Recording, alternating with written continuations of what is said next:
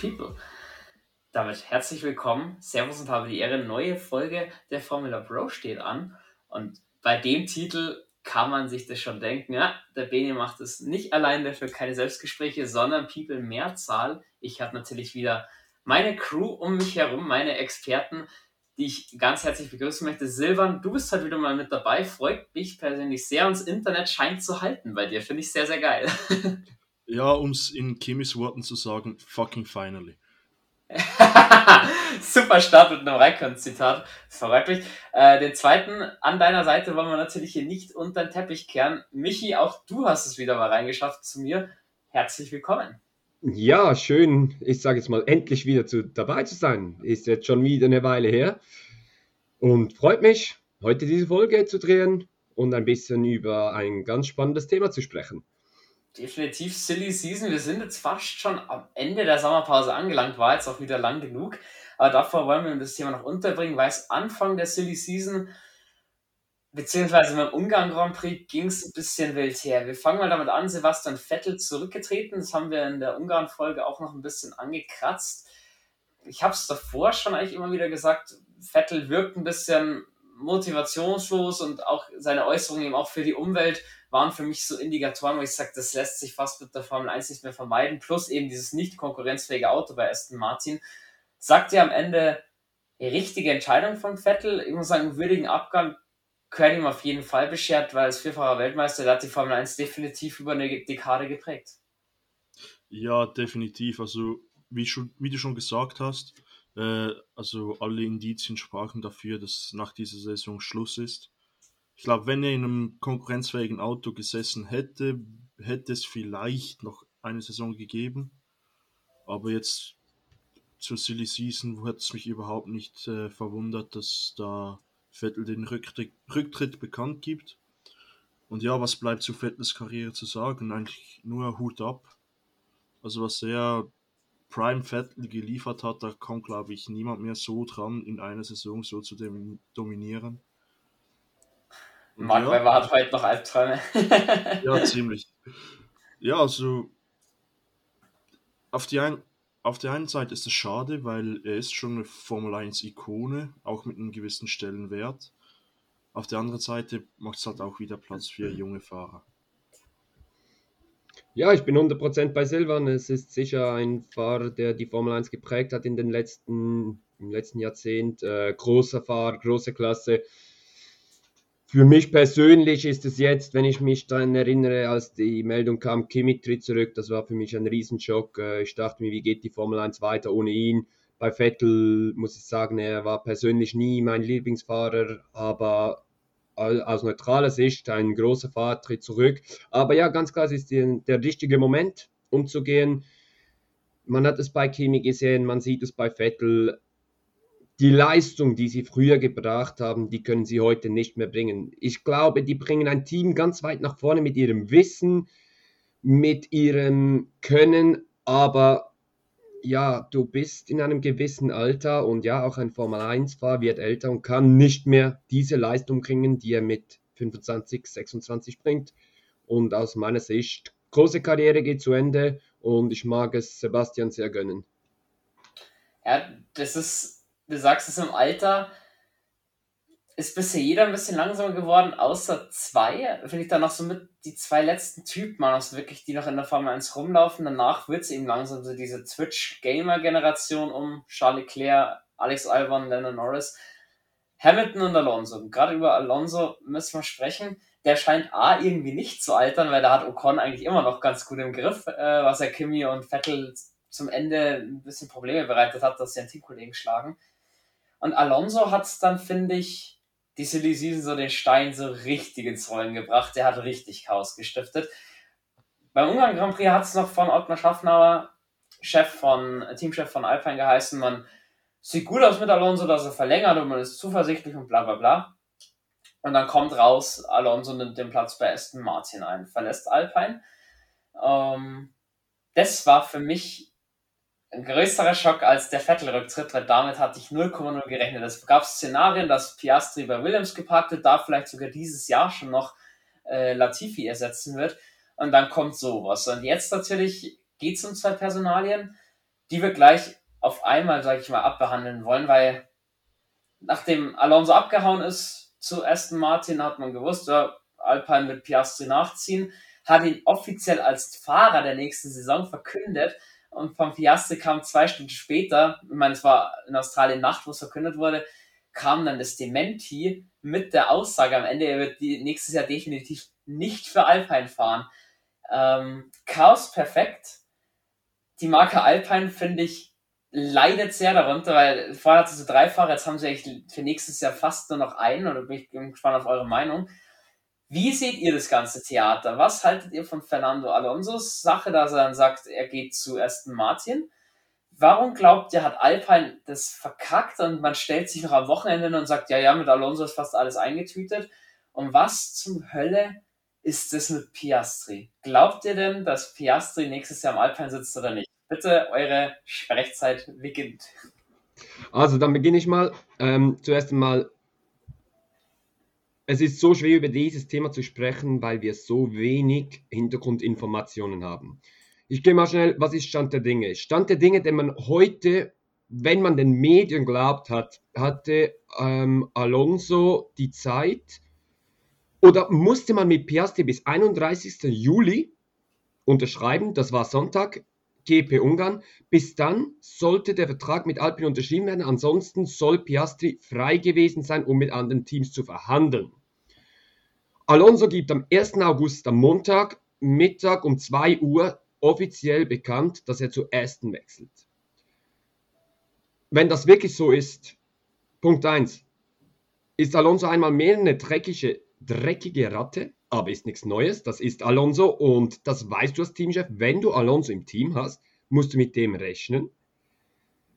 Und dann frage ich mich ganz fest bei Alpin, was ist da schiefgelaufen? Auf der anderen Seite, wie kann Piastri, wenn er erst ab dem 1. August mit anderen Teams verhandeln darf, schon so weit sicher sein, dass er bei McLaren fährt? Da gehen jetzt die Gerüchte herum, dass das seit Oktober 21 eigentlich klar ist dass Piastri für McLaren fährt. Also da sind so viele Sachen und auf der anderen Seite geht es ja noch weiter, dass wir Sebastian Vettel hatten, der zurückgetreten ist und eigentlich das Cockpit für Schumacher freigemacht hat. Man ist so schwer davon ausgegangen. Schumacher hat eigentlich bei Ferrari, also hat schon bekannt gegeben, er wird aus der Ferrari Akademie austreten. Bam, Alonso zu Aston Martin.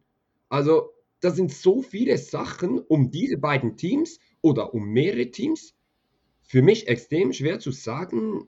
Ich mache Alonso keinen Vorwurf. Ich mache eher Piastri einen Vorwurf. Und mich würde jetzt interessieren, Silvan, wie siehst du es?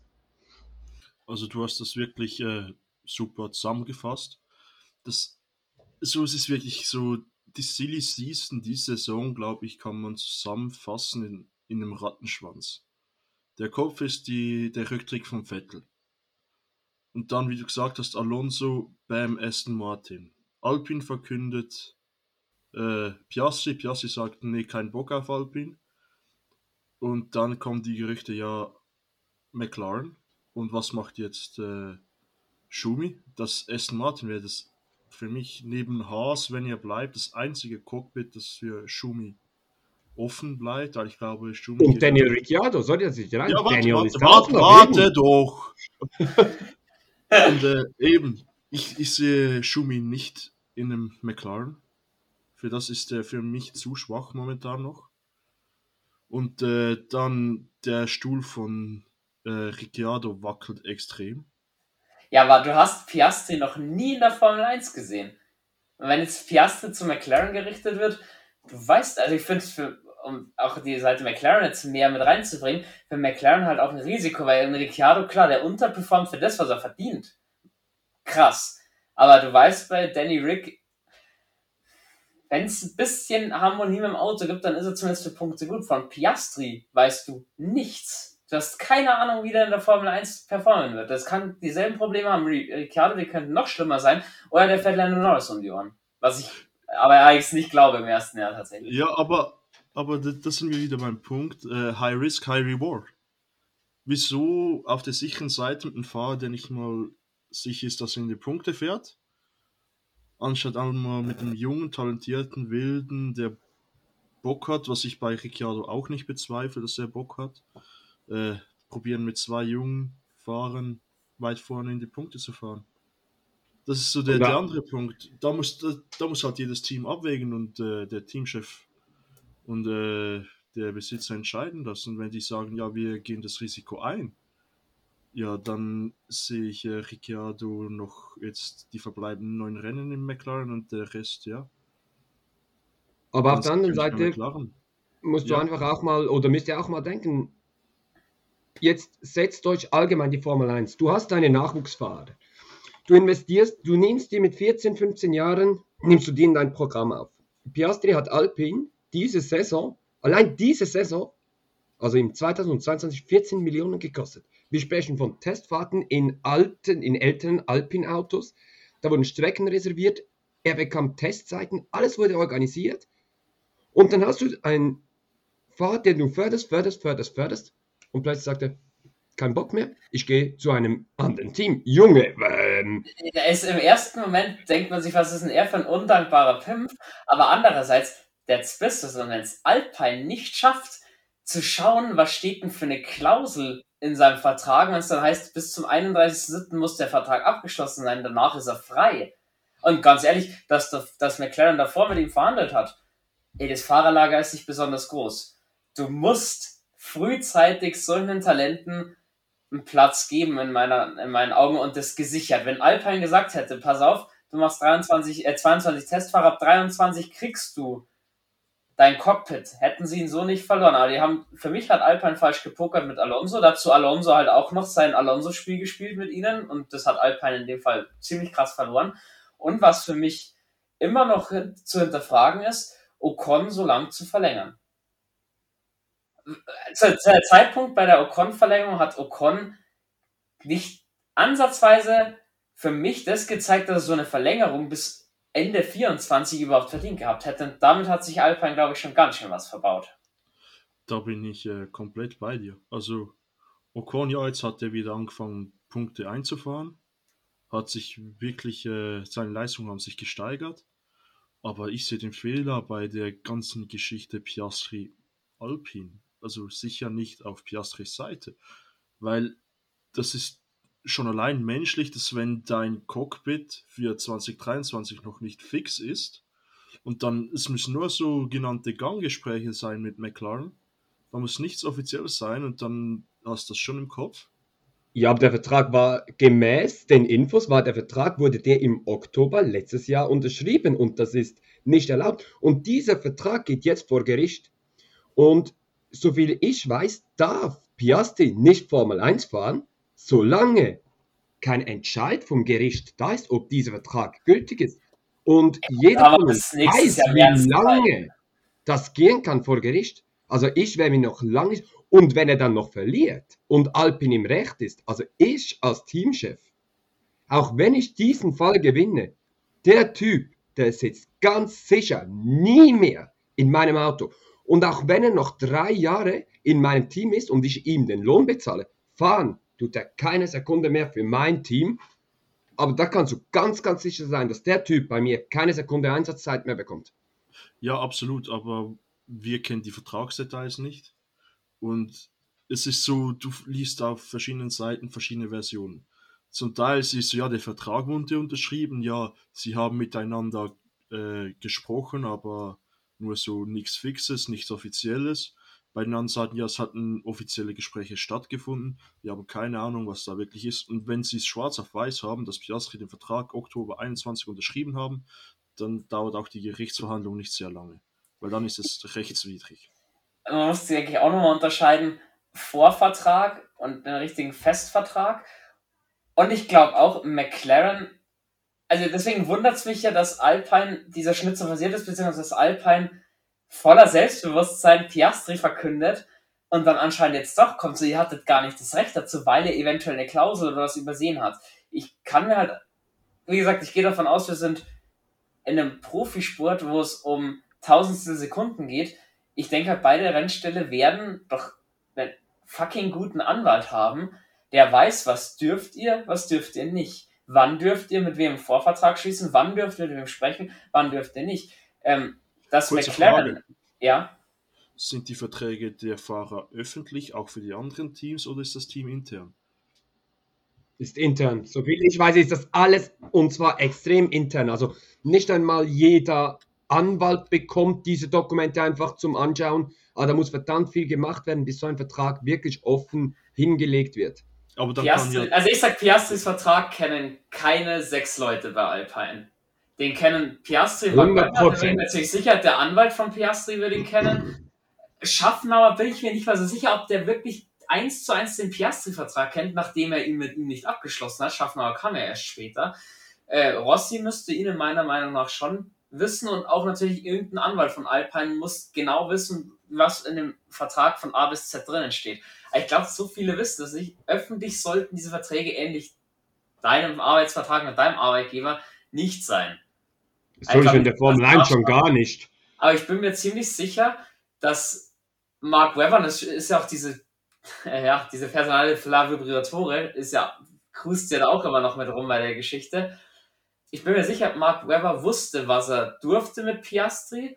Und Mark Webber hat das natürlich, denke ich, auch gut genutzt mit Piastri zu sagen, hey, Alpine, wenn ihr nicht hier in die Pushen kommt und wir ein festes Cockpit bekommen, dann schauen wir uns halt mal um. Ich denke, damit hat man sogar ist man sogar relativ offen umgegangen, um einfach den Druck auf Alpine noch ein bisschen zu erhöhen, dass wir sagen, hey, ich habe für meinen Schützling auch noch andere Cockpits. Wenn ihr, lieber Alonso, einem, sorry für den Ausdruck jetzt, einem 40 Jahre alten Sack das Cockpit gibt, dann macht es, aber dann baut nicht auf die Zukunft, dann sind wir weg. Von ja, daher jetzt, jetzt gehe ich davon aus, dass McLaren sich da nicht viel hat zu Schulden kommen lassen, auch weil sich McLaren das, glaube ich, gar nicht leisten kann, jetzt da in so einem Fall Strafe zu zahlen. Ablöse vielleicht, auch so eine, ja, dass man den Vertrag von Ricciardo ausbezahlt, das wird schon drin sein. Aber eine riesen Vertragsstrafe, glaube ich, wollen die auch nicht riskieren für so ein Kasperl-Theater. Also ich frage jetzt nochmal euch beide gerade. Ähm, große Kritik von eurer Seite an Alpin, ans Team, was sie falsch gemacht haben. Könnt ihr euch wirklich vorstellen, wir sprechen von einem Formel 1-Team, die Leute haben, die nichts anderes machen als Verträge und alles. Da sind Anwälte drin, alles.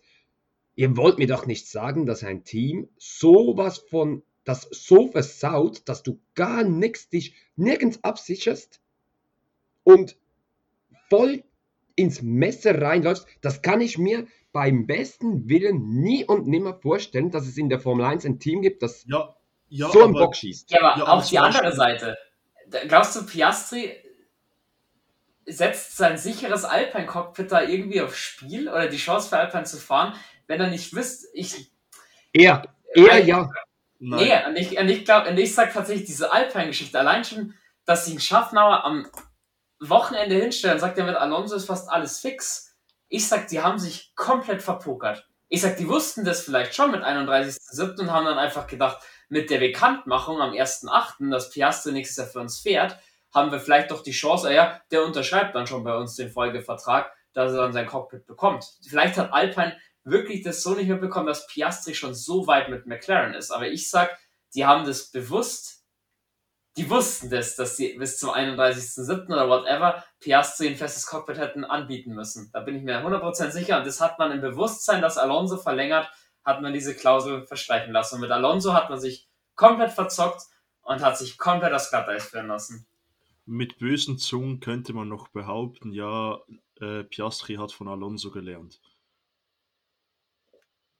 Mit ganz bösen Zungen könnte man das behaupten, ja. Nur äh, für sich schauen, was das Team mir schon ermöglicht hat, ja, geht mir eigentlich sonst wo vorbei, weil ich schaue auf mich, dass ich fahren kann.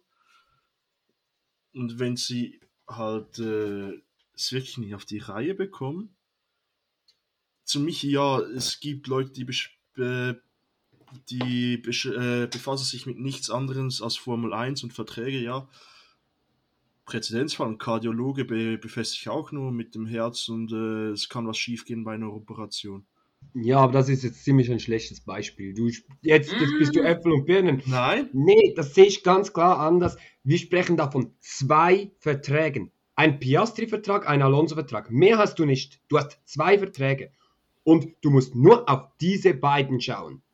Junge, das sind Löhne, die bezahlt werden an verdammt gute Anwälte und glaub, ich kann mir es nicht vorstellen. Ich hoffe, wir werden es irgendwann erfahren.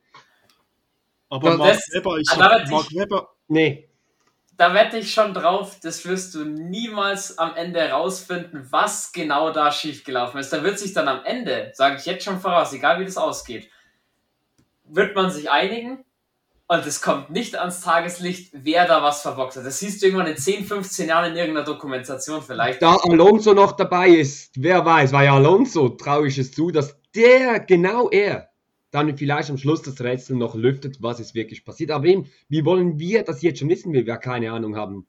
Wir, wir wissen ja nicht mal, was nächstes Jahr dann ist. Genau. Silvan, letzter Take noch zu, äh, zu Mark Webber und zu Piastri und dann würde ich diese Büchse der Pandora bisschen schließen wollen und äh, uns auf andere Fahrer auch noch konzentrieren, weil sonst wären wir heute, glaube ich, nicht fertig. Ich glaube, das Thema, da könnten wir Stunden diskutieren, wer hier was verbockt hat und so weiter und so fort. ja, sehe ich genauso wie du. Aber zu Mark Webber, ich glaube, Mark Webber ist intelligent und auch gerissen genug, dass er genau weiß, wo sein Spielraum ist. Und wenn er den Spielraum irgendwo ein bisschen übertritt, wie er das machen muss. Weil das ist ja Formel 1 Business, seit, äh, seit es gefühlt die Formel 1 gibt, die Grenzen ausnutzen und strecken, soweit es geht, für den eigenen Vorteil.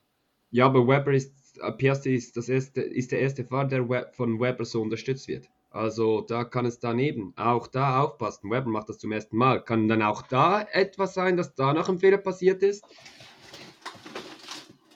Wir werden es oder auch nicht herausfinden. Auf jeden Fall in diesem Dreiecksgespann, ihr habt schon gesagt, selbst wenn Piastri einen Vertrag hat nächstes Jahr für Alpine, ihr beide würdet ihn als Teamchef da nicht mehr fahren lassen. Kann ich verstehen, für mich ist das. Tischtuch auch zerschnitten. Jetzt nehmen wir mal an, das, was, wovon der Großteil der Medien gerade schreibt, ähm, McLaren bezahlt Ricciardo aus. Man holt sich Piastri, dann hat man bei McLaren, muss man sagen, Glückwunsch, dann habt ihr für die nächsten Jahre Ruhe, da habt ihr das zukünftige Fahrerduo schlechthin in meinen Augen, was natürlich McLaren später mal viel Stress geben wird, wenn das Auto nicht wärmfähig wird und beide performen so, wie man es kennt, aber gut, um McLaren soll es nicht gehen. Ähm, dann schauen wir mal, Alpine steht dann in diesem Szenario mit einem Fahrer bloß noch da, nämlich mit Esteban Ocon. Sprich, ein Ricciardo wäre dann auf dem Markt, trotz seiner Durchstrecke, glaube ich, immer noch ein sehr gefragter Name. Und wir haben ja dann noch Namen, die jetzt da gehandelt werden. Es ist zum Beispiel, was ich jetzt ein bisschen da an den Haaren hergezogen finde, ein Tsunoda, finde ich, ist ja noch nicht bestätigt, da müssen wir drüber sprechen. Mick Schumacher wurde vorhin schon genannt, der bei Aston hätte unterkommen sollen, was ja auch komplett krass wäre.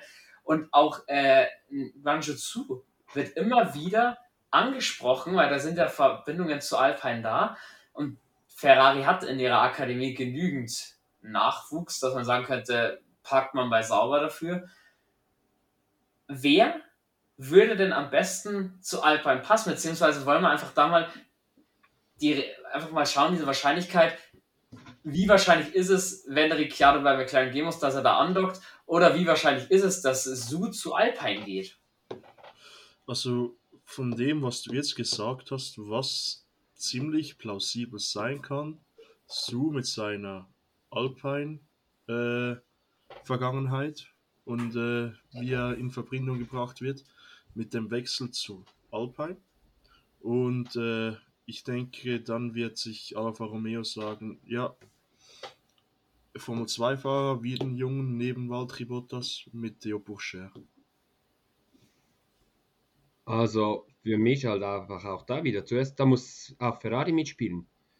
Ist Schumacher noch offiziell in der Ferrari-Akademie? Das ist eine Frage, die nicht geklärt ist. Wenn Schumacher weg ist, überlege ich mir zweimal, ob ich einen Guan Yu ähm, wieder an Alpine weggeben will. Will Alpine Su überhaupt noch? Und für mich ist ganz klar, wenn Ricciardo nächste Saison nicht mehr für McLaren fährt, dann muss Alpine schauen, dass sie ihn wieder an Bord holen können. Er hat bei Renault performt, er ist ein guter Fahrer und Ricciardo will weiter Formel 1 fahren. Das heißt, du bekommst ihn jetzt für einen verdammt guten Preis, weil du kannst Ricciardo sagen, Alter, das ist der Vertrag. Entweder du nimmst ihn an oder du bekommst kein Cockpit mehr, weil ich bin ganz ehrlich, ist, ich wüsste jetzt nicht, wo Ricciardo sonst noch unterkommen soll. Mit seiner Performance aus den letzten Jahren bei McLaren muss er nicht die Hoffnung haben, dass er jetzt nochmal einen Millionenvertrag von Alpin bekommt. Also, wenn du das kannst machen, dann hol Ricciardo an Bord. Zunoda kann ich mir nicht vorstellen. Äh, Red Bull, wieso soll Red Bull Zunoda aus der Akademie schmeißen? Und ja, Guan Yushu, tantierter Fahrer, wäre eine Idee wert, aber du, dann hast du auch da wieder zwei junge Fahrer. Also, hm, ich würde Ricciardo an Bord holen, wenn es möglich ist. Genau, um das vorweg abzuklären, Helmut Marco hat ähm, Gerüchten über Pierre Gasly relativ schnell dann in den Riegel vorgeschoben, nachdem das aufkam. Also Pierre Gasly hat wohl keine Ausstiegsklausel für ein besser platziertes Team in der WM. Also so dieses französische Dream Team mit Ocon, Gasly und Alpine wird es wohl nicht geben, außer Alpine sich Geld würde alles regeln wenn sie Gasly aus dem Vertrag rauskaufen, ich glaube eben, wenn Varianten da sind, dass du einen so zurückbekommst, der sicher ein bisschen billiger sein wird als Gasly oder Ricciardo sogar auf dem freien Markt ist, glaube ich es auch nicht. Was haltet ihr beide für realistischer? Nächstes Jahr Ricciardo im Alpine, nächstes Jahr Piastri im Alpine oder nächstes Jahr Su im Alpine? Bitte so 1, 2, 3 schnell sagen, was für euch das wahrscheinlichste Szenario ist.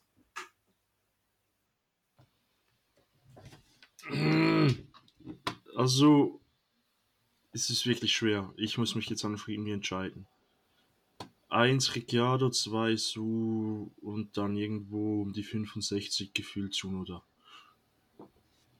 Und ich gehe nicht mit drei, sondern mit vier. Ich sage eins Ricciardo, zwei Gasly. Ich glaube, da ist mehr dahinter, als man denkt. Drei ja, sagen, ja, 3 zu 4 zu Nota, irgendwie so, ja. Okay. Dann schauen wir, also ich bin mir ziemlich sicher, dass Alpine natürlich nächstes Jahr das äh, Cockpit so besetzen kann, dass man halbwegs konkurrenzfähig ist. Ich bin der Meinung von Michi auf jeden Fall, dass man mit äh, Ricciardo das dann noch vorher hat und dass man ihn jetzt recht günstig bekommt. Man muss auch sagen, was der dann in drei Vertragsjahren, die er nicht erfüllt hat, bei McLaren Geld ausgezahlt bekommen hat, der muss nicht äh, aufs, äh, aufs Geld schauen. Und ganz kurz, ich, ich unterbrich nur ganz kurz, man muss noch denken, Jack Doohan, Formel 2-Fahrer, ist auch ein Alpin Junior, also auch da, wer weiß. Die Möglichkeit besteht auch, dass plötzlich aus dem Nix heißt, ja, wir nehmen noch, wir nehmen, wir nehmen unseren Formel 2-Fahrer hoch, denke ich jetzt weniger, weil ich davon ausgehe, man wird ihn zuerst nochmal unten fahren lassen. Er wird nicht Weltmeister in der Formel 2 diese Saison, das heißt, er darf nächste Saison wieder. Aber müssen wir uns bewusst sein, Alpin hat einen guten Formel 2-Fahrer. Wir nicht wissen, was mit dem passiert. Auf die Formel 2 kommen wir dann zum Ende noch ein bisschen zum Sprechen, weil ich finde auch zum Beispiel Kandidaten wie Schwarzmann, der zwar bei Ferrari in der Akademie war, aber den, der hat auch super Leistungen gezeigt in der Formel 2 den würdest du als Alpine auch bekommen, wenn du das möchtest, in meinen Augen. Sprechen wir auch gleich, wer von der Formel 2 für euch in euren Augen überhaupt schon Formel 1 ready wäre. Aber wir haben noch zwei Kandidaten. Zunoda wurde gerade angesprochen. Ähm, muss ich sagen, ich, mich wundert es zwar, dass er noch nicht bestätigt ist. Und ja, es ist auch dieses Jahr mal ein bisschen schwankender. Wenn man sich die Leistung von Pierre Gasly anschaut, dann hat Alpha Tauri hat einfach auch arge Probleme deswegen, nachdem auch Red Bull noch nichts Fertiges für die Formel 1 hätte, ich denke, Liam Lawson ist einfach noch nicht so weit, um jetzt mal einen Namen einfach in den Raum zu werfen. Denkt zu Noda sehen wir auf jeden Fall 23 nochmal im Alpha Tauri. Ich denke, da wird es wird jetzt nicht mehr lang dauern, dann sollte der bestätigt werden. Ich glaube, man hat ihm jetzt auch noch einen Psychologen zur Seite gestellt, dass er die Ausraster am Funk ein bisschen zurückfährt und ich glaube, man sieht in Tsunoda schon noch Potenzial und vor allem ja, für den japanischen Markt, für den Motorenpartner Honda, ist es, glaube ich, schon auch noch so ein Punkt, wo man sagt, man hätte gerne einen Japaner in der Formel 1. Deswegen, also ich glaube, da bei, bei Alpha Tauri ist nächstes Jahr, sind beide Cockpits besetzt. Äh, ja, gebe ich dir absolut recht. Also Gasly, glaube ich, keine Frage, wenn er nicht äh, zu Alpine wechselt. Was halt immer noch die Möglichkeit ist. Und ja, Zunoda selbst nach den Aussagen, die Helmut Marko, glaube gestern oder heute getroffen hat, äh, mit dem Thera also mit dem Psychologen, da war ja Yuki ziemlich in der Kritik, auch von Red Bull Seite und jetzt hat äh, Helmut Marko ja gesagt, Äh, Zunoda hat das Potenzial, Grand Prix zu gewinnen. Und ich glaube, wenn ein Teamchef sowas sagt, dann äh, wird da schon noch ein gewisses Vertrauen da sein und dass sie ihn auch behalten wollen. Ich glaub, ja, vor allem, wenn es Helmut Marko sagt, das ist doch nochmal etwas anderes, wenn es ein Typ wie der sagt. Ja. Also für mich nicht der sympathischste Mensch, sage ich ganz ehrlich, aber ich glaube, wenn der sowas sagt, dann steckt da schon einiges hinter. Also ich stehe da auch bei dir, also ich gehe ganz schwer davon aus, eben ich habe gesagt, 95% wird zu Not der nächste Saison bei Alpha Tauri fahren. Ich denke mir wirklich in der Gasly, was will Gasly noch bei Alpha Tauri? Für mich, Gasly hat Potenzial, da bin ich mir sehr sicher und ich weiß einfach nicht, was macht der noch bei Alpha Tauri? Red Bull wird er nicht mehr fahren, das ist ziemlich klar. Uh, das ist, das ja, ist was nee, fürs nächste Jahr, das Thema. Also, da bin ich mir sicher. Da, sind andere dazu, und dazu auch, man muss sagen, Alpha Tauri hat letztes Jahr ganz gut funktioniert. Gasly ist öfters mal Best of the Rest gewesen, gerade im Qualifying. Der hat für die Leistungen keine schlechte Gehaltserhöhung bekommen. Ich glaube, verdienen so um die 6 Millionen im Jahr. Das ist auch nicht verkehrt. Und die musst du beim anderen Team erstmal bekommen. Und wenn einfach in den Top-Teams nichts frei ist, was, andere Frage, was würde Pierre Gasly bei Williams oder bei Sauber wollen? Nee, nee, ganz klar. Ich, ich spreche nicht von diesen Teams. Ich glaube immer noch, dass Gasly irgendwann, also ich hoffe es einfach, irgendwann die Chance bekommt, mal in einem konkurrenzfähigen Auto nochmals Formel 1 zu fahren und nicht im Verstappen F1-Team fahren müssen. Ich, ich hoffe es auch für dich. Also wirklich, das Potenzial hat der, aber da liegt es nicht nur an den Top-Teams, sondern auch an Gasly selber. Hat der noch ein gewisses Trauma von seiner Red Bull-Zeit? Weil diese hat ihn ja bekanntlich schon ziemlich mitgenommen es hat ihm nicht wirklich gut getan, diese Zeit äh, mental. Will er sich das nochmal antun? Ja, er hat ja gesagt, er würde jederzeit wieder für Red Bull fahren. Also, ja. Das Schneller Thema würde ich ganz gerne, das würde ich ganz gerne ein bisschen auf nächstes Jahr schieben, weil dieses Thema wird auf den Tisch kommen, sollte Checo Perez ja, muss man sagen, die Leistung von Checo Perez in den letzten Rennen, äh, gerade ab Kanada ging es dann wieder ein bisschen bergab da glaube ich, erwartet man wieder einen Funken mehr. Und wenn er das sich liefern kann, dann wird Gasly, denke ich, schon wieder heißes Thema. Aber für diese Silly Season, da sind wir uns, glaube ich, einig. Wenn kommt die ganz große Überraschung, dass er halt dann von Alpine irgendwie aus seinem Vertrag rausgekauft wird, wenn Helmut Marko allerdings sagt, es gibt keine Klausel, dann muss Alpine da, glaube ich, schon tief in die Tasche greifen. Wenn Ricciardo günstig for free zu haben ist, weiß ich nicht, ob man das Geld investiert. Von daher, für euch in Ordnung, sagt Gasly, machen wir mal Machen wir so. Machen wir mal diese Thematik. Ich glaube nämlich, da ist am wird auch am wenigsten darum gesprochen, was nichts heißen muss. Aber wir haben noch ein paar andere Namen, die ich ganz gerne mit, mit durchnehmen würde. Kam jetzt halt auch schon öfters dann Mick Schumacher. Silvan hat schon gesagt, Vettel tritt zurück, weil er eigentlich das Cockpit für, für Mick überlassen wollte bei Aston Martin. Da muss ich auch wieder die Frage stellen, ist das von Aston Martin dann noch ziemlich ähm, fadenscheinig, sich da nach einem Alonso umzuhören. Ähm, von Michi kam der Wink beim Zaunpfahl, ist Mick Schumacher dann überhaupt noch Teil der Ferrari-Akademie? Stand jetzt meines Wissens ja. Es gibt keine offizielle Mitteilung, dass er nicht mehr für Ferrari oder für die Ferrari-Akademie fahren würde. Aber was für Mick zum Problem wird, was ich nicht verstehe, am kommenden Grand Prix in Spa sitzt Giovinazzi in seinem Auto in einem freien Training ich war letztes Jahr keiner, der Giovinazzi groß hinterhergetrauert hat, weil ich meine, ja, er hat Raikön gebügelt, aber im letzten Jahr auch bloß. Ähm, sonst hat für mich, war, war das sehr viel zu wechselhaft oder zu schlecht in den Jahren, in denen er in der Formel 1 war, was er gezeigt hat. Gut, Alfa Romeo war auch nicht das Überteam, aber trotzdem, für mich hat sich Giovinazzi nie nachhaltig für ein Formel 1 Cockpit empfohlen. Ist es für euch nur noch jetzt mal eine Masche von Haas, um Schumacher noch mal ein bisschen zu testen und noch mal ein bisschen Druck zu machen? Oder kann der ganz, ganz große Verlierer dieser Silly Season Ende Mick Schumacher sein, dass der ohne Cockpit dasteht? Äh, ich gehe schwer davon aus, dass Mick Schumacher der große Verlierer sein wird. Aufgrund der Konstellation mit den Teams und mit den möglichen, ja, ich fahre nicht mehr für die Ferrari Akademie gehe ich schwer davon aus, dass Mick Schumacher äh, das Nachsehen haben wird für 2023. Und ja, Günther Steiner hat ja etwas gesagt, er muss so und so viele Punkte noch äh, holen für sein Cockpit. Und ich glaube, das werden nicht wenige Punkte sein, die von ihm erwartet werden. Das sollte dann eher dann Ende Saison etwa auf Augenhöhe mit Magnussen sein. Und ob das machbar ist für Nick Schumacher oder ob er, wie du schon gesagt hast, äh, für mich ist Schumacher ein bisschen wie Giovinazzi, hat sich bis jetzt nicht nachhaltig für ein Formel 1-Team äh, ja, präsentiert. Dass sie ihm sagen, ja, den holen wir oder den behalten wir. Ja, er fährt zwar mit, aber so die großen Exploits oder so hat er nie. Ich stehe 100% bei dir. Für mich als Teamchef, ich sehe keinen Sinn dahinter. Wieso soll ich als Teamchef Schumacher mir überhaupt noch holen? Ja, Wenn wieso sollst du dir dafür einen Giovinazzi holen? Das ist die Frage, die ich euch dann eigentlich stellen möchte, oder? Weil ich von, weil ich von einem Giovinazzi davon ausgehe, dass der mir mehr Punkte holt als ein Schumacher. Ein Schumacher. Ja, dann, dann mach doch mal die letzten Jahre WM-Tabelle auf und schau, was ein Giovinazzi gepunktet hat. Gerade im letzten ja, Jahr. Ja, in einem konkurrenzunfähigen Auto. Ja, aber schau mal, wie Was Schumacher das ist seit Anfang der Saison auch nicht mehr konkurrenzfähig. Die waren am Anfang der Saison gut dabei, da hatte Schumi seine Probleme, können wir offen sagen.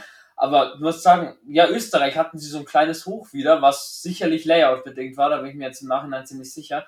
Du musst doch sagen, wo ist sonst Haas? Wo ist auch, wo ist ja auch leider Alfa Romeo? Die waren am Anfang der Saison auch stark, komplett abgetaucht. Wir hatten es in der Halbzeitfolge, Michi. Also ich, puh. Also wie gesagt, ich, ich würde den Move nicht verstehen, wenn man dann sagt, man holt einen Giovinazzi wieder zurück für Schumacher. Das würde ich nicht verstehen. Wenn du jemanden aus der Formel 2 holst, dann sage ich, okay. Wenn ich genau bei dir bin. Also ich würde keinen von beiden in mein Cockpit lassen. Ganz genau. Ich würde auch, auch einen Tsunoda, der war jetzt auch zwei Jahre da, den wir ein bisschen zurück auf zu Alpha Tauri zu kommen, hat für mich genauso schwankende Leistung gezeigt, aber für sich für mich auch nicht nachhaltig bewiesen. Gut, Red Bull hat keine Alternativen, die hat Ferrari schon. Aber wie gesagt, einen Schuhmacher für einen Giovinazzi zu tauschen, das würde ich nie machen. Dabei hätte ich lieber Mick. Ja, also, aber dann komme ich jetzt mit diesem Argument, mit dem du gekommen bist. Okay, Giovinazzi hatte 2019 seine Debütsaison. Hatte 14 Punkte geholt, gegen Kimi komplett abgekackt. Kimi holte seine 43 Punkte. Im 2020 holten beide Fahrer vier Punkte. Ja, okay. Und im Jahr 21 holte er drei Punkte. Also ja, aber auch Kimi holte nur zehn. Giovinazzi hatte noch nie ein konkurrenzfähiges Auto. Er konnte nie wirklich, also ich bin überhaupt kein Giovinazzi-Fan, versteht es nicht falsch, aber ich sehe keinen Grund, wieso du einem Schuhmacher noch länger die Chance geben sollst. Es heißt ja auch nicht, dass dann Giovinazzi zu Haas geht. Also muss ja auch nicht sein. Aber wie, ich sehe den Grund nicht, wieso soll Schumacher noch im Team behalten. Ja, aber Giovinazzi kann noch die Chance geben. Giovinazzi kann sonst nur zu Hause. Ich gehe stand jetzt aus, dass Alfa Romeo nächstes Jahr mit der Fahrerpaarung weitermacht, mit der sie jetzt haben. Außer sich Alpine kauft zu irgendwie aus dem Vertrag raus. Gehe ich aber nicht davon aus, weil Su muss man auch fairerweise sagen, Rookie Season. Ganz klar. Auch nicht das einfachste Auto, aber für mich auch bis jetzt nicht, für mich nicht bewiesen, dass das ein mega Übertalent wäre, der Bottas die ganze Zeit bügelt. Das passiert ja auch nicht. Nee, nee, überhaupt nicht. Das, deswegen. Ich muss aber halt einfach sagen, lieber setze ich einen Mick, der im Flow ist, der auch mit der Entwicklung des Autos wahrscheinlich jetzt schon ein bisschen mit involviert ist. Lieber setze ich den in ein Auto, wie dass ich Giovinazzi nach einem Jahr wieder raushol, der noch nie in einem Haas gesessen ist. Jo. Und noch dazu, wir wissen aber auch nicht, wie schneidet Mick denn am Ende der Saison ab. Ich glaube, dieses Haas-Cockpit wird als letztes vergeben. Ich sag davor, wird das zweite Cockpit bei Williams noch vergeben werden. Da bin ich mir ziemlich sicher, das nee, ist jetzt, das letzte. Jetzt habe ich eine ganz wichtige Frage. Giovinazzi fährt am Freitag ja den Haas. Geht das überhaupt in diese ähm, Regelung rein, dass du einen Junior, also geht Giovinazzi als so ein Junior oder bekommt er einfach eine Trainingsfahrt? Der bekommt, bekommt einfach Trainingsfahrt. eine Trainingsfahrt. Äh, äh okay, weil, verstehe. Okay, nee, nee, 100%. Was, dann, dann muss ich jetzt, ich habe jetzt gerade ist mir das in den Sinn gekommen, da macht es für mich null Sinn und dann wird, dann tut mir Schumacher schon fast leid, weil den Druck, den er jetzt bekommt, das ist ganz ein klares Statement von Haas und Ferrari. Also ich denke auch, dass Ferrari da ihre Hände drin hat. Ich glaube, man kann da nicht die ganze Schuld auf Haas schieben. Ich könnte mir gut vorstellen, dass da auch Ferrari sehr viel dazu beiträgt, dass, weil Giovinazzi ist immer noch offiziell auch ein Ferrari-Fahrer. Ja, absolut. Und äh, ich spanne jetzt den Bogen ein bisschen zu unseren elektrischen Freunden der Formel E. Und ja, klar, es ist kein wirklich konkurrenzfähiges Auto, aber da sind die Leistungen auch äh, eher miserabel, meiner Meinung nach. Was Giovinazzi da abliefert. Also was waren dann die jetzt, oder was hat der, wie hat der die WM abgeschlossen? Ah, ich habe keine Ahnung von Formel er ist, E. Er ist immer noch punktlos, was ich so mitbekommen habe. Das Nur Auto Punkte ist schlecht. und in sechs Rennen fünfmal DNF. Das Auto ist. Okay, ja. Weißt du, was ich meine? Ja.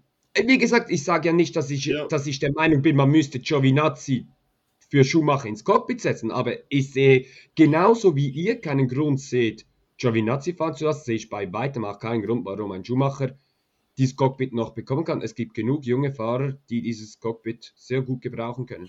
Das haben wir ja mit keiner Silbe gesagt, dass Giovinazzi das Cockpit verdient hätte. Wir haben ja beide gesagt, wir würden beide nicht reinsetzen.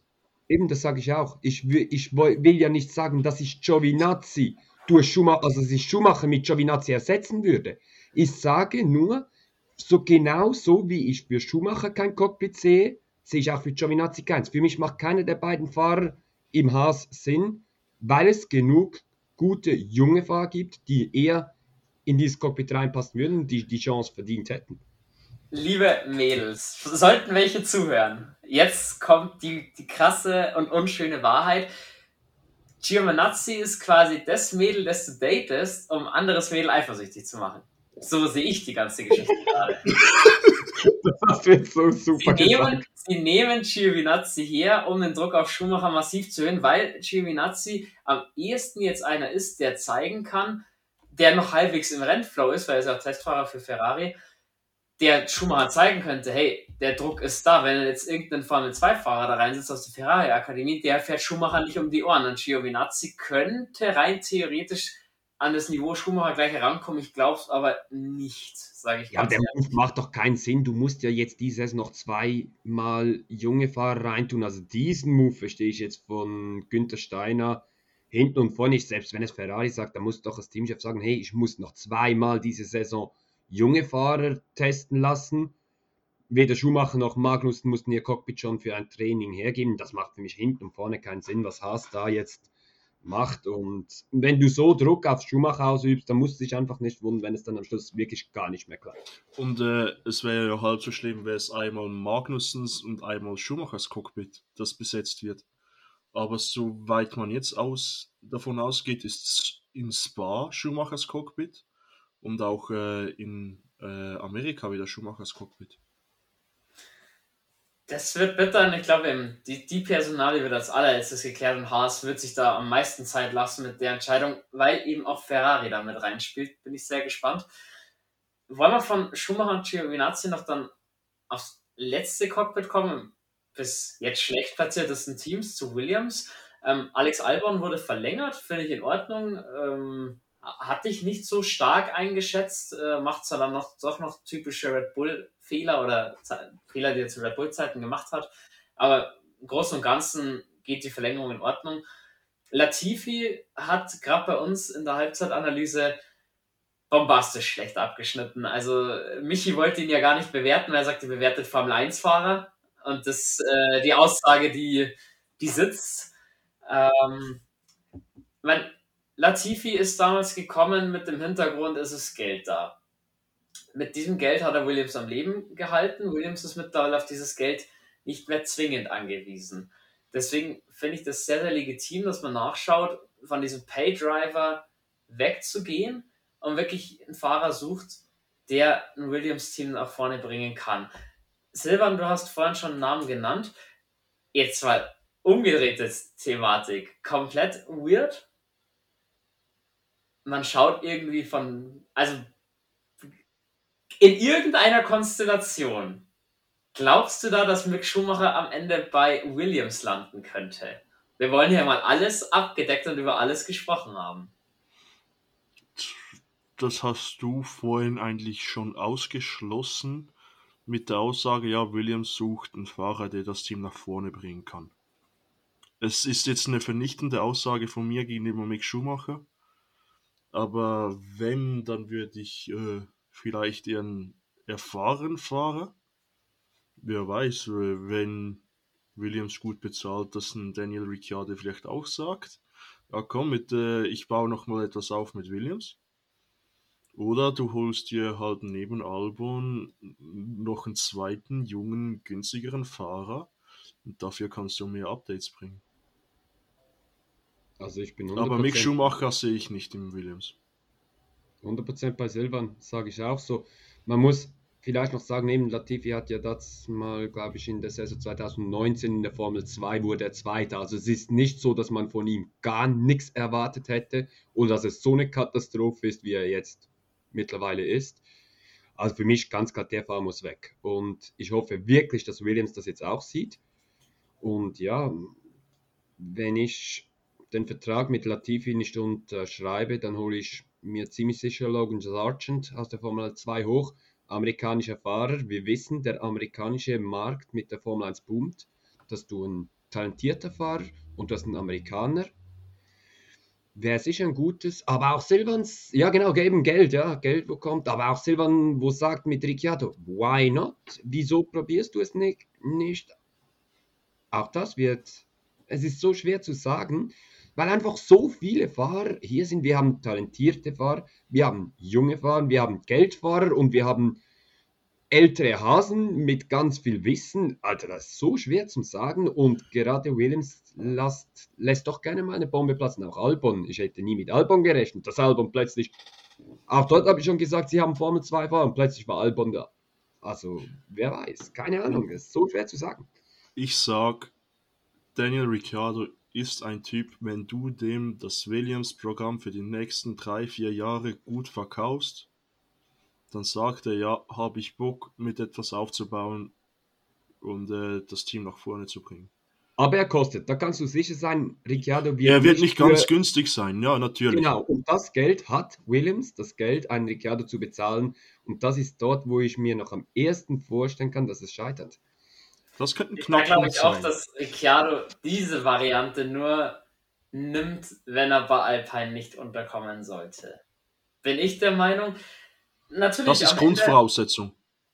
Am Ende kannst du immer sagen, warum geht Alonso zu Aston Martin? Wissen wir auch, ja, Aston Martin hat wahrscheinlich den besseren Vertrag am Ende bloß angeboten und den langfristigeren. Nicht, weil er sagt, oh, Aston Martin fährt nächstes Jahr allen um die Ohren. Das, die Anzeichen dafür sind nicht da, da hätte er lieber bei Alpine bleiben sollen. Wissen zu Alonso will einfach Formel 1 fahren. Das sieht man, der will einfach. Lang genug, ja. Aber er, er bringt ja auch noch die Leistung dafür. Ganz klar. Das ist ja, dass er dass sich das verdient hat. Ähm, dann wollen wir uns mal die Formel 2, vielleicht auch die Formel E oder auch mal die DTM anschauen oder auch IndyCar. Was, welch, welcher Fahrer kommt euch jetzt so in den Sinn, wenn ihr sagt, von extern jetzt noch nicht Formel 1 gefahren? Oder auch ist schon Formel 1 gefahren, jetzt in einer anderen Serie. Wen traut ihr denn am ehesten den Sprung in die Formel 1 zu? Michi, du hast ja gerade eben schon einen Namen genannt. Gibt es denn noch weitere Namen, wo man sagen müsste, hm, Außenseiter-Chancen, auch von denen sollte man mal gehört haben, weil vielleicht nicht in dieser Silly Season, aber in der nächsten Silly Season sind diese Namen definitiv real. Also, also mach aha, Okay, sorry. Soll ich? Also für mich ist, ähm, gibt es da mehrere Namen, die man sich ganz sicher kennen muss. Eben nicht verfolge die Formel 2 auch sehr aktiv. Ähm, wir haben Drugovic, ein Fahrer, der zu keinem Juniorenprogramm gehört, aber diese Saison verdammt gut abliefert. Ist bis jetzt bis auf das äh, Rennen in Spielberg immer in die Punkte gefahren. Ne, in Monte Carlo ist er auch noch ausgeschieden. Dann hast du Theo Boucher. Er ist ähm, aus der Alfa Romeo Sauber, also aus der Sauber Akademie.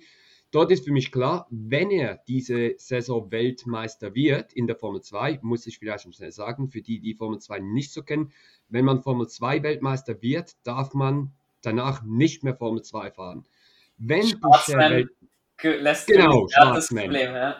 Wenn Buscher Weltmeister wird, ganz klar ähm, musst du ihn in die Formel 1 holen. So leid es mir für Guan Yu Shu tut, dann musst du ihn schon mal wegtun und nimmst Buscher. Ansonsten würde ich ihn noch mal eine Saison unten behalten. Und dann hast du eben noch Logan Sargent, Dritter, ist die erste Saison, Rookie-Saison in der Formel 2 und liefert verdammt gut ab ganz klasse Fahrer und eben Amerikaner. Williams Junior, also für mich wenn ich jetzt Geld wetten müsste auf einen Formel 2-Fahrer, der nächste Saison Formel 1 fährt, würde ich das Geld auf Logan Sargent setzen. Ansonsten haben wir noch Vesti von Mercedes, der wird nicht kommen. Lawson, ein ganz, ganz talentierter Fahrer, aber auch da halt ihn noch eine Saison unten und dann kannst du ihn vielleicht für Pierre Gasly ins AlphaTauri Cockpit holen. Also auch da, das sieht man gerade bei Red Bull AlphaTauri, du musst verdammt viel Gedanken machen, wo habe ich meine Fahrer und welchen Fahrer hole ich dann wann in mein Cockpit. Ja, ist so das, was ich im Moment aus der Formel 2 melden kann. Wir haben es ja in Spielberg gesehen, also gefühlt jedes zweite Auto mit Red Bull-Lackierung. Also das, die haben wirklich eine große und auch sehr talentierte Fahrerakademie. Also da wird's, also da will ich als Red Bull-Boss nicht entscheiden, wen ich wirklich hole. Und ja, Indica hast du noch gesa gesagt, verfolge ich nicht so. Ich bin jetzt die Namen durchgegangen. Es gibt Colton Hertha, Pat Award, gerade McLaren ist ja da drüben stark verwurzelt, aber ich denke, die wird McLaren dann auch bei sich eher im, im, noch im Fahrerkader behalten, weil natürlich, wenn du Piastri und Norris hast, ist für Award und Colton Hertha die Tür bei McLaren definitiv zu für die nächsten Jahre. Dann können sie es eigentlich vergessen. Ähm, einen anderen Namen, den ich euch noch zum Diskutieren bringen will, weil den sehe ich fürs zweite Williams-Cockpit. Michi, du hast vorhin schon gesagt, Williams ist immer für eine Überraschung gut. Nick de Vries. Der war oder ist Mercedes-Testfahrer, war oder ist amtierender Formel-E-Weltmeister. Jetzt Stoffel van Dorn nachgekommen. Glaubt ihr denn, dass von Van Dorn oder Nick de Vries noch Chancen hätten auf dem Cockpit bei Williams zum Beispiel? Wenn dann. Mir hat es, mir hat es jetzt schon genug Holländer. Ich will nicht noch mehr Holländer in der Formel 1 haben. Also du musst dahinter sagen, Mercedes gibt seine Motoren günstiger an Williams ab, dafür, dass sie dann in die Fries parken können. Wahrscheinlich, unwahrscheinlich. Was haltet ihr von so einer Theorie? Oder auch, dass man Stoffel van Dorn zurückholt, der ist auch schon Formel 1 gefahren und das gar nicht mal so schlecht. Also, ich sehe, wenn dann Nick de Vries im Williams und nicht äh, Stoffel van Dorn. Und äh, du hast vorher noch einen Namen genannt mit Schwarzmann exzellente Leistung gezeigt in der Formel 2. Nur was ich Ferrari Junior. Erstens nicht das. Nicht mehr, nicht mehr, soweit ich weiß. Nicht mehr. Und zweitens ist er nicht unter russischer Flagge gefahren. Nee, unter israelischer, so viel ich weiß. Israelischer. Ich glaube Israel oder fährt. Ich glaube, er fährt für Israel, aber ist das so? Ist Schwarzmann nicht mehr?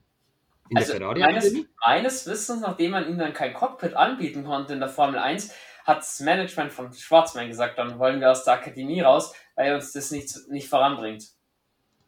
Das ist mein Wissensstand. Äh, gehe ich dir Mach dir mal weiter, ich gehe mal etwas, ich gehe das mal Gerne. schnell schauen, ob ich da was okay. finde, sprecht ihr doch weiter. Die Namen, also es sind, es gehen viele Namen irgendwo rum, über die man sich Gedanken machen muss. Eben auch so ein Alexander Albon-Move ist nicht mehr auszuschließen.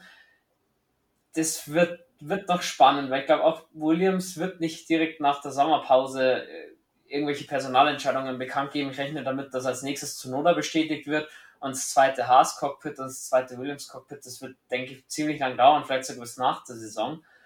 Wo wir uns aber einig sein können, denke ich mal, Silvan, aus der DTM wird es kein Fahrer schaffen, da alleine in diese Diskussion zu kommen. Also ein Paul Di Resta Move, denke ich, da ist die DTM mittlerweile auch mit dem GT3-Klassement zu weit von der Königsklasse entfernt. Ja, absolut. Also, auch wenn ich äh, Van der Linde einen exzellenten Fahrer finde in der DTM. Aber Welchen Sheldon oder Kevin? Oder beide? Äh, Audi oder BMW? Sheldon. Aber äh, für die Formel 1 reicht es für die ganze DTM bei jedem Fahrer bei weitem nicht. Ich glaube auch, abgesehen davon, und Sheldon Van Linde, der ist immer schon GT3 gefahren. Der ja. eine offene Bauweise kennt der ja gar nicht. Deswegen, nur dass wir es mal angeschnitten haben, glaube ich einfach, die Zeiten, dass ein Pauli Resta einen Sprung schafft oder auch ein Pascal Wehrlein, das, das, das wird es nicht mehr geben so schnell. Da glaube ich, ist die DTM eben mit ihrem GT3-Klassement einfach eine Stufe zu weit weg. Dann sieht er schon mal, dass du. Ich finde es ja wirklich krass, wo mich und ich auch schon mal diskutiert haben, als Formel 2 Weltmeister solltest du ein Anrecht auf ein Formel 1 Cockpit haben. Das ist wirklich für Schwarzmann so leid, das ist auch Piastri Wahnsinn, dass der kein Cockpit bekommen hat. Das ist unglaublich und ob es eben den Nachwuchssport dann wirklich fördert, wenn du schon weißt, hm, zum Teil wird ein 40-jähriger Alonso dir dann vorgezogen, weiß ich nicht. Gerade nachdem wir in Deutschland wirklich Probleme haben, Nachwuchssportler zu bekommen. Stell doch mal vor, Mick Schumacher bekommt kein Cockpit, dann haben wir nächstes Jahr keinen deutschen Fahrer. Unglaublich eigentlich. Aber mit solchen, mit solchen Aussichten machst du halt diese ganze Thematik auch nicht besser. So, Michi, du hast dich gemeldet, du hast anscheinend was gefunden zu Schwarzmann. Meine Recherche hat funktioniert, ja. Also, Robert Schwarzmann ist offiziell noch Ferrari-Testfahrer. Wird diese Saison einer oder zweimal ins Cockpit steigen und gehört ganz klar noch zur Akademie dazu. Da er in Israel geboren ist, darf er unter israelischer Flagge fahren. Also sicher auch ein Kandidat, den wir nicht abschreiben dürfen. Wo ich aber wieder nicht weiß, wo soll er hin? Haas eventuell? Wer weiß, kommt er da plötzlich? Eben Alfa Romeo glaube ich einfach nicht. Da kann ich mir nicht vorstellen, dass er unterkommt. Also, und Williams, ich glaube halt auch, Williams Mercedes wird schwer für Schwarzmann. Ja, es war ja auch das Gerücht, dass, dass Williams eventuell nächstes Jahr mit Renault-Motoren fährt gehe ich jetzt davon aus, das wird auch nicht passieren, weil das wäre dann zum Sprache gekommen, wenn man Piastri in dieses Cockpit gesetzt hätte.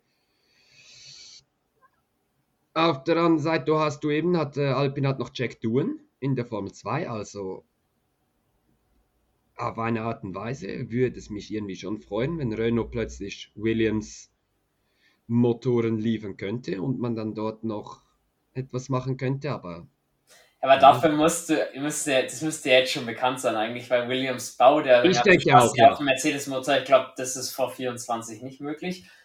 Letzte Personalie, die wir jetzt in der Folge noch behandeln wollen. Immer die Verträge sind soweit fix fürs nächste Jahr bei Ferrari und bei Red Bull.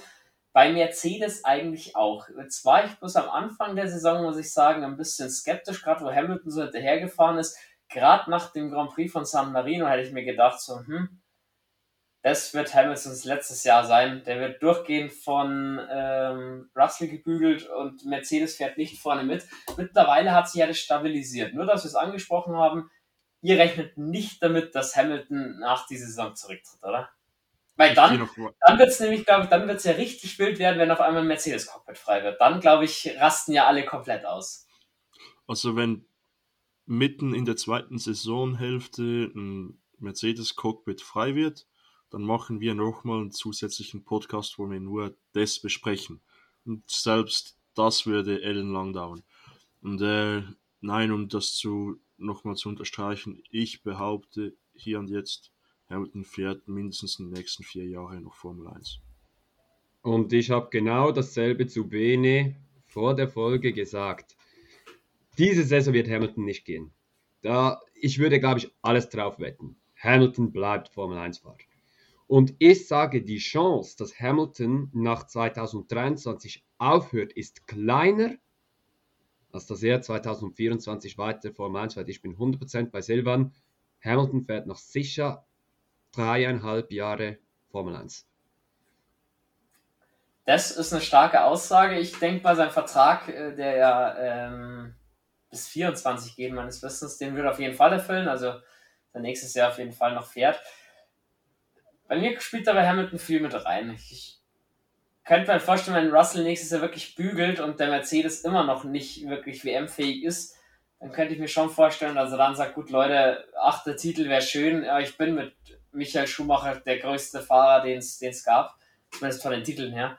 Ähm, ich lasse es jetzt sein natürlich, wenn der voll vorne mitfahren kann, so Alonso-like und dann auch noch ein gutes Auto hat, dann kann ich mir schon auch vorstellen, dass er sagt, er, will bis zu diesem achten Titel unbedingt fahren, bis er umfällt. Den Aber will deswegen, den will er. Den, natürlich, was ja auch völlig verständlich ist, er will Titel. alleine der Größte sein. Ganz das ist klar. vollkommen klar. Deswegen, ich gehe da voll mit euch mit. Ich, ich würde ich würd aus allen Wolken fallen, wenn ich lesen würde, dass Hamilton nach dem Jahr aufhört. Da rechne ich 0,0 damit. Ja, absolut. Mittlerweile, und mittlerweile. Mittlerweile, ja. Absolut. Und wenn Mercedes weiter so arbeitet, wie sie es jetzt dieses Jahr mit den neuen Boliden machen, dann haben wir nächstes Jahr vielleicht einen Dreikampf, wenn Ferrari nicht äh, schon wieder äh, abkackt. Und dann sage ich 2024 ist wieder ein Silberpfeil ganz oben. Und also, und ich sage 2023 kämpft Verstappen gegen Hamilton um die Weltmeisterschaft und wir erleben nochmal ein richtig krankes Finale. Das wäre das wäre schön, aber ich sage, Hamilton braucht keinen achten WM-Titel. Braucht er nicht, das ist. Nee, muss nicht sein. Ich verstehe dich nur schon wegen Schumacher. Ja, äh, es, es muss man dazu sagen, ist für, für uns Deutsche eine Sportikone, Michael Schumacher, wie Boris Becker auch. Und ich denke, das, äh, da willst Roger du nicht, dass den, die, wie Roger Federer, bestes Beispiel, da willst du auch nicht einer, dass wie oft hat Federer Wimbledon gewonnen? Das, äh, abgesehen davon ist egal, wie oft das gewonnen hat. Das ist doch jedes Mal, wenn Djokovic das Ding gewinnt, denkst du so, ah, fuck. Jetzt hat, der, jetzt hat er einen mehr als, als, als Roger und Roger sei der Geiste. Ist er ja auch. äh, und deswegen sage ich halt so, Hamilton, nee, muss, muss echt nicht sein. Aber gut. Habt ihr sonst noch irgendeine Personalie irgendwas, was in die Folge passen würde, was ihr besprechen wollt. Jetzt haben wir eine Stunde rum und ich meine, wir haben ich hab noch was. Fast alles, fast alles eben abgearbeitet. Ja, dann schieß los. Ich habe noch was. Also, ich werde die Teams sagen und ihr sagt mir, wer nächste Saison für euch fahren wird. Dann haben wir eine klare Aufstellung, wer was ist. Silvan, Mercedes. Hamilton Russell. Bene? Gehe ich mit Hamilton Russell. Red Bull. Verstappen und Checo Perez. Gehe ich mit. Ferrari. Leclerc und Sainz. Ja, beide verlängert, ja. Leclerc Sainz. Hätte mich jetzt auch gewundert, wenn da was anderes gekommen wäre. Also, Alpin. Ricciardo und Ocon. Ich muss mal was anderes sagen. Ocon und Su. Ich gehe mit Bene mit. McLaren. Norris und Piastri. Norris Piastri. Sag ich nichts dazu. Alfa Romeo. Bottas und Su. Bottas Pourcher. Wäre das geil. Aston Martin. Ja, Alonso Stroll. Alonso Stroll. Haas. Schumacher Magnussen. Magnussen und Schwarzman. Ich bin bei dir, Silvan. Williams. De Vries und Albon. Albon Sargent. Ich bin auch bei Silvan. Also, geil, kommt ihr das zu machen. Sind wir gespannt. Ich werde das sicher aufschreiben und dann schauen wir dann in Bahrain 2023, wer recht hat. Jo. Also eine, Bin ich auch gespannt. Eine Personalie habe ich noch, äh, Jules. Dem sein Stuhl wackelt langsam. Jetzt kommen große Ansagen. uh, ja, ich würde sagen, Jules auf jeden Fall in unserem Kader ein bisschen nach hinten gerutscht. Nein, also der ist so schnell wie möglich wieder mit dabei. Ich bin mir ziemlich sicher, dass er das gespannt hier verfolgt, was wir hier für einen Blödsinn verzapfen oder auch nicht. Und für alle, die ihn vermisst haben, wenn ihr wirklich gar nicht ohne Juice auskommt beim Huda Germany Talk, nimm da zurzeit auf, notgedrungen, nachdem da ein bisschen Personalnot hat, da, da hört ihr ihn auf jeden Fall und er ist demnächst auch wieder hier in der Formula Bro zu hören. Aber ja, ich würde sagen, definitiv, der wackelt nicht nur äh, Jules seinen Stuhl, sondern der ist in der Rangfolge ganz schön nach hinten gerutscht. Der muss sich erstmal wieder hier seine, seine Kompetenzen zurückverdienen und erarbeiten. Und jetzt habe ich noch ganz kurz etwas. Ähm, wir haben oft darüber gesprochen. Instagram folgt uns, weil seit heute sind wir bereit. Es ist alles vorbereitet. Freut euch auf den großen Preis von Spa. Wir freuen uns alle. Es geht wieder los. Es ist wieder Formel 1 Zeit und ihr werdet sehen, auf Instagram geht es ein bisschen mehr ab, als es bis jetzt abgegangen ist. Seid gespannt. Es kommen wirklich coole Sachen, die wir zusammen erarbeitet habt definitiv, ich durfte es heute sehen, was ihr zwei da heute gebastelt habt. Mega. Deswegen freut euch drauf. Michi und Silvan, ich kann mich nur bedanken. Hat verdammt Spaß gemacht und wir waren mal nicht, wir waren echt oft nicht einer Meinung. Man sieht man jetzt auch Das beim war wirklich mal geil. Das ist schön, bisschen schön offen. Alles. und du gegen mich hatte ich das Gefühl, aber ist doch wirklich auch mal geil, wenn man so diskutieren kann. Schön, dass die Formel 1 auch so geht. Ja, wenn du hier so mit Giovinazzi bist, da muss ich einfach, da muss ich dagegen halten. Ja, okay, okay, sehen wir noch. Ich sag's dir dann, wenn er Weltmeister ist. nee, von daher, ich würde sagen, wir hören und sehen uns dann das nächste Mal zum Rennen in Spa. Zur großen Analyse. Bis dahin wünsche ich euch eine gute Zeit, auch unseren Zuhörern eine gute Zeit und beende die Folge standesgemäß mit den Worten Let's Race und habe die Ehre.